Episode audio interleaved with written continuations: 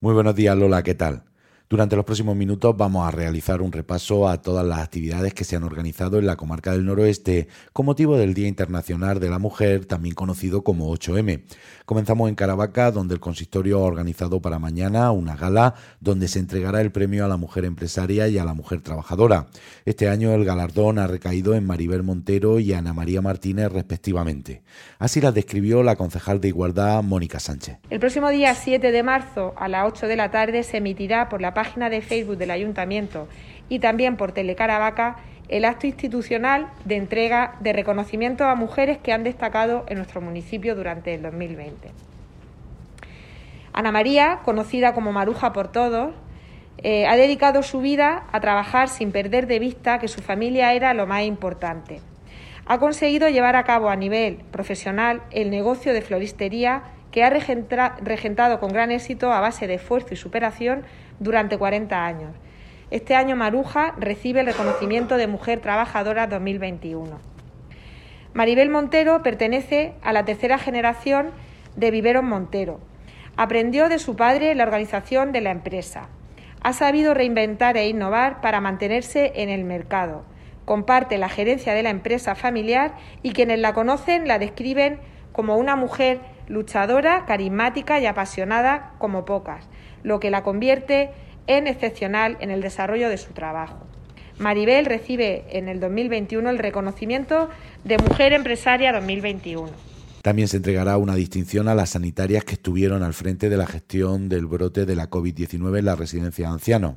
Por otro lado, el consistorio ha comenzado la elaboración de un nuevo plan municipal de igualdad con el fin de adaptarse a las nuevas realidades y necesidades e incluir las normativas de los últimos años. Dentro del marco de iniciativas también tendrá lugar la primera comisión de igualdad del Plan de Igualdad que comienza su andadura estos días.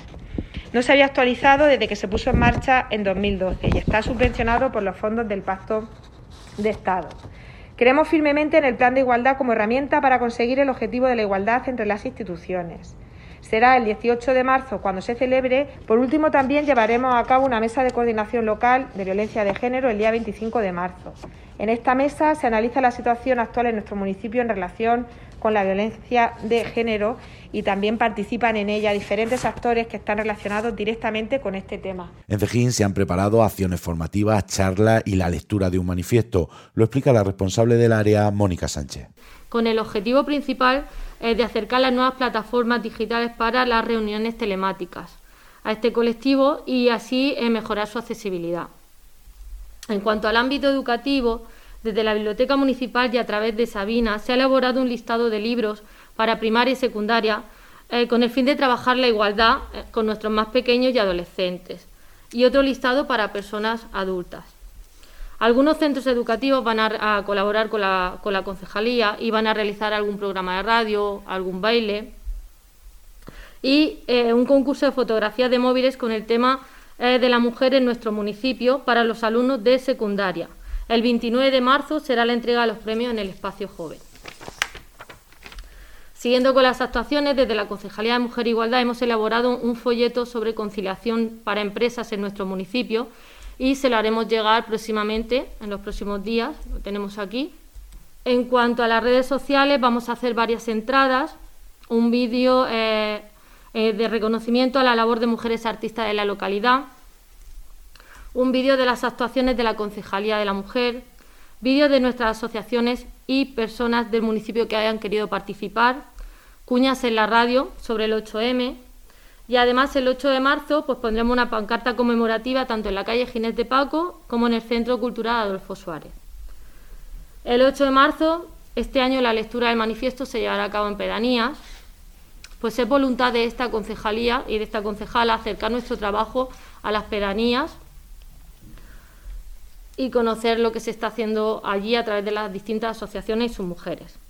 El 9 de marzo en el COSO a las 12 habrá un acto junto con la Asociación de Comercio de Cejín para hacer un reconocimiento a las mujeres emprendedoras de nuestro municipio que durante más de 25 años han tenido y tienen un comercio en el municipio. El 11 de marzo se realizará un programa en el COSO, Mujeres, a las 6 de la tarde, en el que participarán mujeres con diferentes profesiones y nos acercarán su vida laboral y más cotidiana.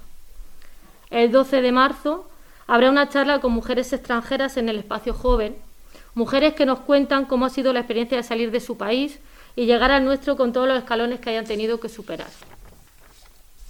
El 15 de marzo hay una charla informativa LGTBI.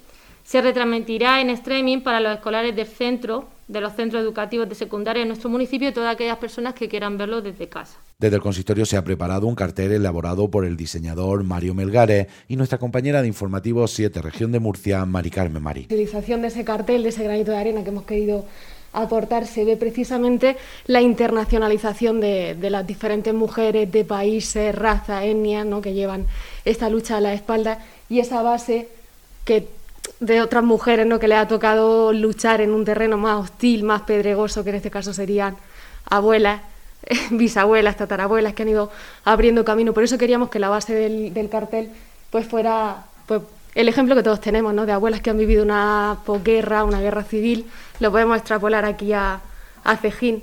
Y es pues muchísimas las mujeres luchadoras, trabajadoras, implicadas con su pueblo, con sus derechos.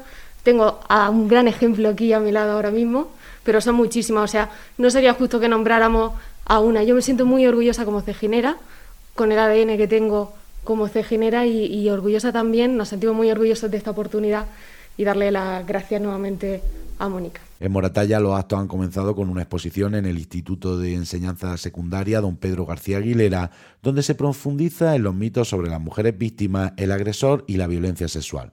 La concejal de Igualdad, Irene Llorente, ha explicado que en estos días en la Biblioteca Municipal de Moratalla se ha preparado una selección de libros cuyo eje principal es la mujer. Asimismo, los participantes del taller de Risomemoria han preparado un vídeo animando a la población a reivindicar este día desde los balcones.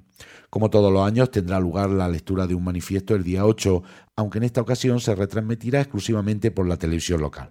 Cerrarán los actos la presentación de un nuevo plan de igualdad en el municipio. Por último, Lola en Calasparra, dentro de las actividades que se están realizando en torno al próximo 8 de marzo y dado el contexto de la crisis sanitaria en la que actualmente estamos inmersos, desde el ayuntamiento se ha realizado la reposición de la señalítica que indica el nombre de la Plaza de las Picahoras y además se ha procedido a la siembra de cuatro jacarandas.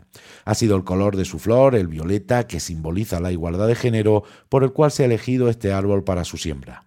También se están impartiendo diferentes talleres, haciendo especial hincapié en los centros de secundaria. Un saludo Lola y buena jornada.